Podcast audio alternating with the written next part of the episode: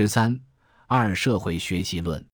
社会学习理论把择偶标准上存在的性别差异归因于男女两性社会地位的不同以及社会化的结果。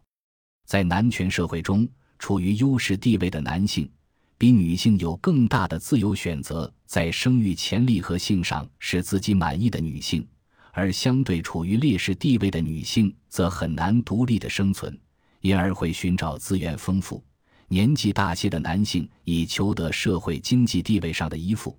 因而他们在择偶中不太会在乎男性的外貌特征。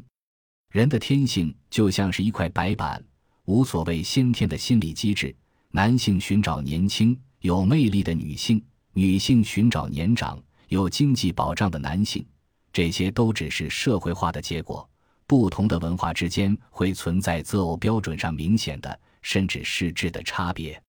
因此，社会学习理论并不否认郎才、才女貌的婚配模式，但强调这种模式是源于男女的地位差异以及社会化的结果。